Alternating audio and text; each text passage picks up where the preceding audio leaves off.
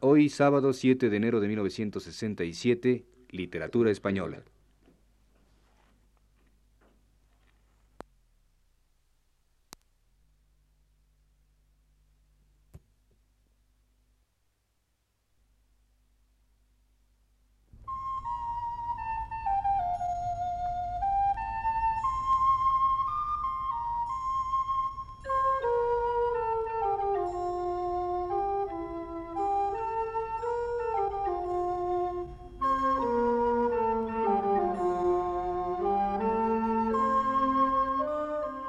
Señoras y señores, les presentamos a ustedes el programa Literatura Española.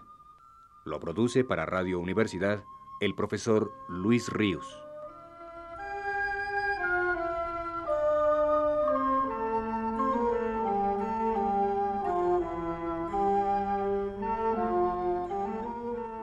El profesor Luis Ríos nos dice en su último texto.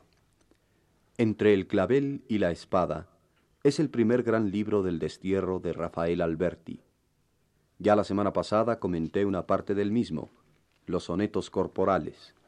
Hoy lo haré de las restantes.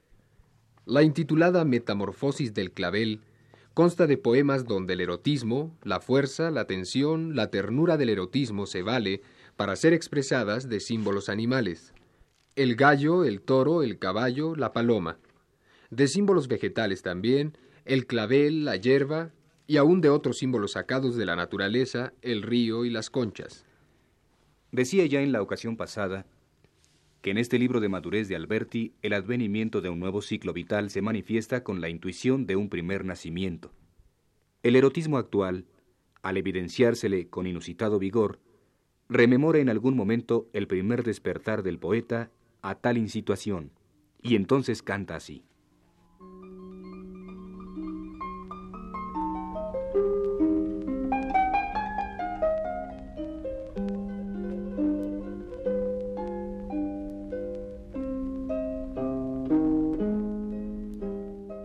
A la mar y un río, y en mis primeros años, quería ser caballo. Las orillas de juncos eran de viento y yeguas. Quería ser caballo. Las colas empinadas barrían las estrellas.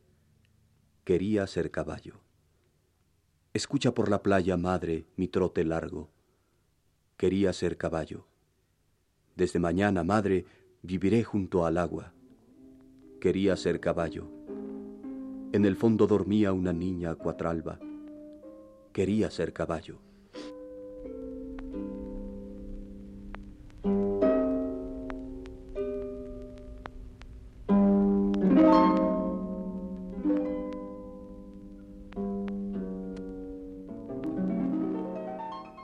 El ritmo, la forma de canciones tradicionales que tienen estos poemas, dotan al tema que contienen de una doble fuerza ofreciéndolo a la sensibilidad del lector como más inmediato y urgente.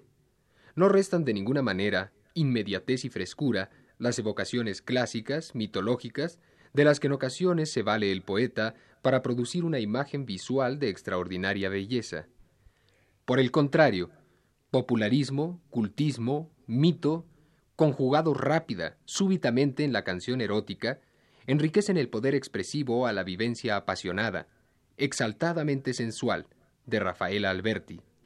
Como ejemplo de este tipo de construcción, recordemos este breve poema donde queda inmerso el mito de Júpiter, transformado en toro, que rapta a la hija del rey fenicio.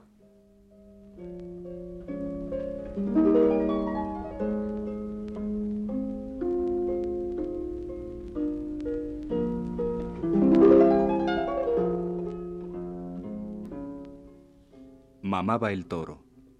Mamaba la leche de la serrana. Al toro se le ponían ojos de muchacha. Ya que eres toro, mi hijo, dame una cornada.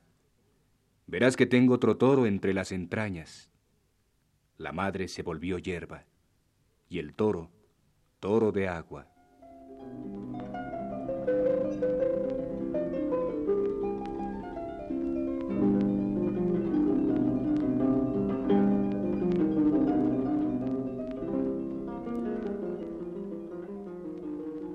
Queda formidablemente sugerida con los símbolos animales usados por el poeta, esa condición elemental, anterior a cualquier concepto de culpa o de pecado, esa condición primaria de asombro, fuerza y encuentro de hermosuras que el tacto amoroso es. Comprobémoslo leyendo dos canciones de la Metamorfosis del clavel, a las que separaremos con un puente musical.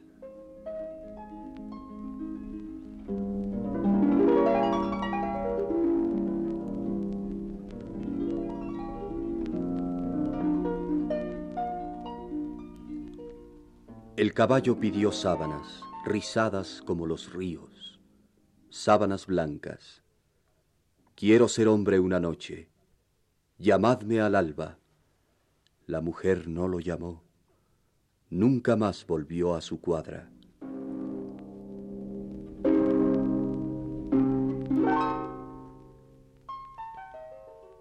Al alba se asombró el gallo. El eco le devolvía voz de muchacho. Se halló signos varoniles, el gallo. Se asombró el gallo. Ojos de amor y pelea, saltó a un naranjo. Del naranjo a un limonar, de los limones a un patio. Del patio saltó a una alcoba, el gallo. La mujer que allí dormía lo abrazó. Se asombró el gallo.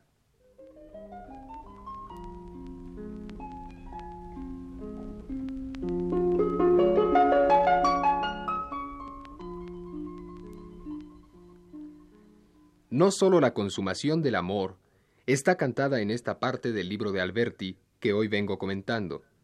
También lo está el deseo frustrado, la dolencia de amor que no se cura. El símbolo en este caso es la paloma, una paloma errada, perdida. Paloma de Alberti que alcanza una belleza lírica semejante a aquella maravillosa garza enamorada y doliente del viejo cancionero que sola va y gritos daba. Escuchemos el gran poema que esta breve canción de Alberti nos da.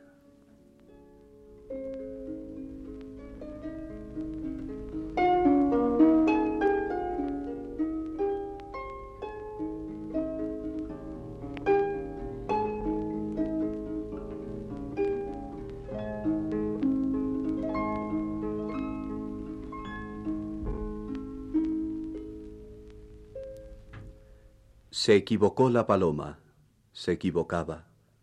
Por ir al norte fue al sur. Creyó que el trigo era el agua, se equivocaba. Creyó que el mar era el cielo, que la noche la mañana, se equivocaba. Que las estrellas rocío, que la calor la nevada, se equivocaba. Que tu falda era tu blusa, que tu corazón su casa, se equivocaba. Ella se durmió en la orilla, tú en la cumbre de una rama.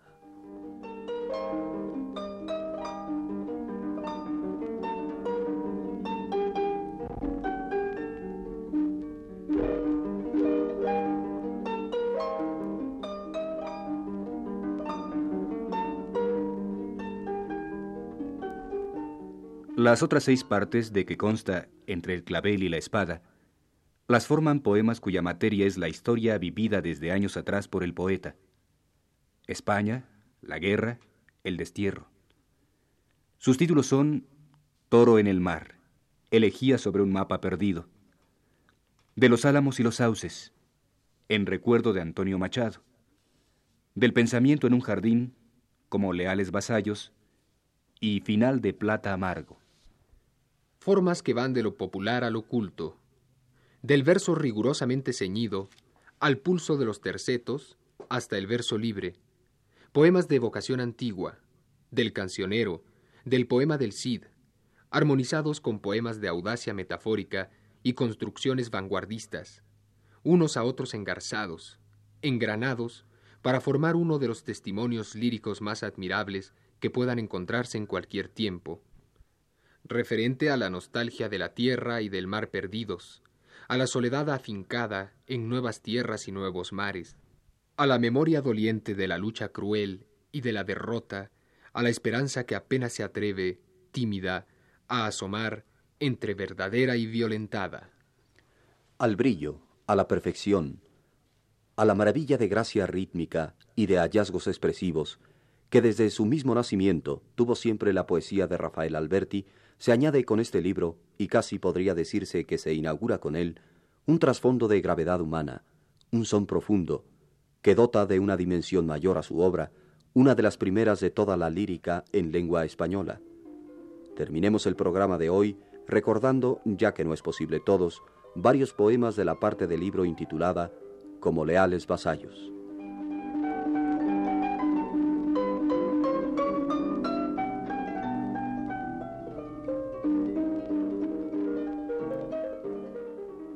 Busco iremos, Cid, por yermos y por poblados, que nunca vos falleceremos en cuanto seamos sanos. Los gallos cantar querían, hubieran querido. Madre, la noche morir quería, hubiera querido. Madre, nos vamos, quedar queríamos, como quisiéramos, madre. Los pueblos, si se vinieran, se hubieran venido, madre. Los llanos, qué andar deprisa, andan, andarían, madre. Los ríos, partir corriendo, veloces los ríos, madre. Los aires, marchar volando, vuelan, volarían, madre. Nosotros, contigo solo, vamos, iríamos. Madre, tú, tú, tú, ¿con quién? ¿Con quién hubieras venido? Madre. A los mediados gallos piensan de ensellar.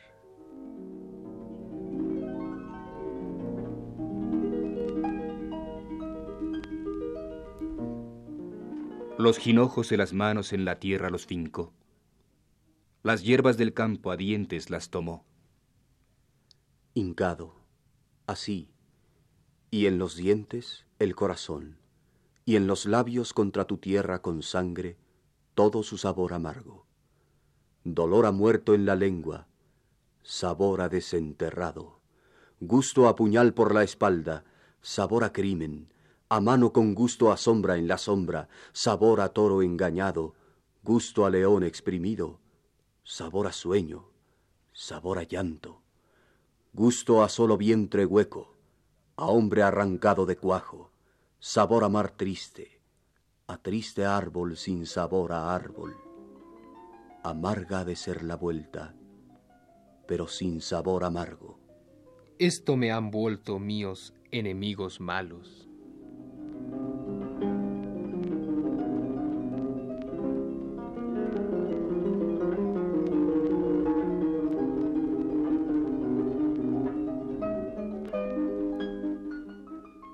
En estas tierras ajenas verán las moradas como se facen a farto, verán por los ojos como se gana el pane.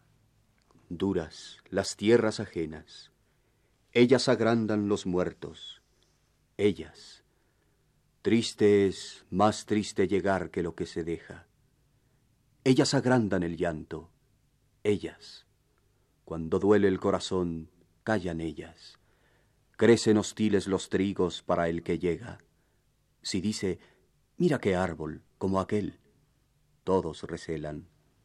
El mar, el mar, cuántas olas que no regresan. Andan los días y las noches, que vagar non se dan.